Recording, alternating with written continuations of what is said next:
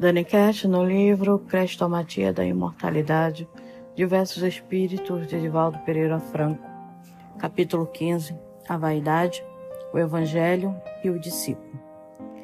Em clara manhã de primavera, encontram-se na mesma via a vaidade, o Evangelho e o discípulo. Disse a vaidade: Tem saúde, aproveita os jovens. Esclareceu o Evangelho Renuncia a ti mesmo, vem e segue o Mestre. O discípulo ouviu e calou.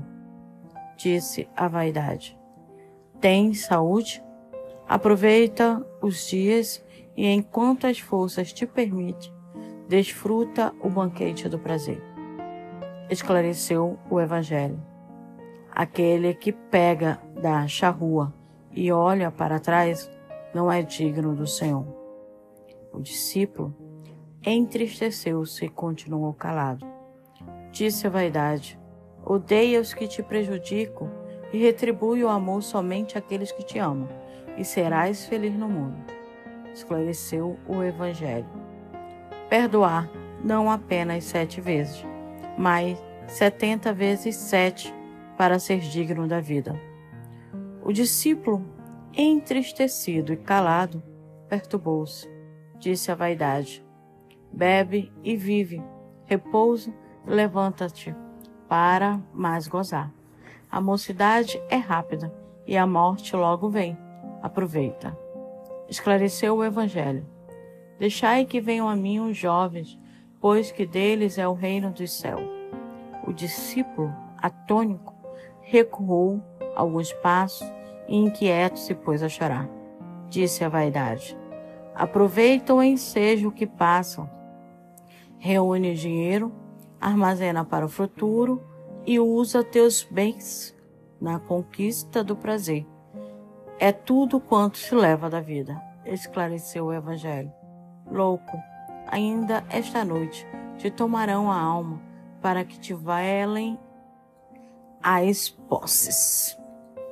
E o discípulo, traumatizado, dobrou-se tombando ao solo em convulsões. Disse a vaidade: Levanta-te e esmaga o mundo aos teus pés. A vida é dos fortes e ousados. Avança resolutamente e sem receio. O triunfo te aguarda. Esclareceu o Evangelho.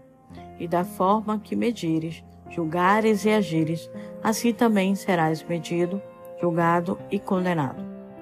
O discípulo, tomado pelo palor do conflito íntimo, teve um delíquio. Levantando-se, depois olhou o ardonado corpo da vaidade, o fulgor das suas joias e enrubesceu entusiasmado. Ao lado, o evangelho, de lirial brancura, vestia-se com a simplicidade da pureza. E o discípulo atormentado, febril, inquieto, disse a vaidade: Seguirei contigo Sofro muito, ainda tempo, preciso viver. Procurarei servir a Cristo e amar o mundo. Abraçando-se à vaidade, partiu precipitadamente. É certo que triunfou, guardou o corpo em tecidos caros, defendeu os pés das asperezas do caminho com calçados resistentes e macios Adareceu os dedos e os braços com joias reluzentes, deixando que algumas migalhas da mesa farta chegassem às enfaimadas bocas dos pobrezinhos. Mas quando veio a velhice, a vaidade fugiu, temerosa. O discípulo atormentado foi atrás dela, nas vascas de loucura cruel. O Evangelho, que nunca o abandonará, seguiu ainda e a meio do caminho convidou amorosamente: Vem a mim, tu que estás cansado e aflito, e eu te aliviarei. Padre Natividade. Aqui é o que combate, né? O combate diário que a pessoa que decide mudar, tirar de dentro de si a vaidade e o orgulho que andam, são irmãs ali no caminho do Evangelho, como ser o discípulo, como trabalhar para ser discípulo. essa luta constante que cada um de nós tem para compreender o Evangelho e vivenciá-lo.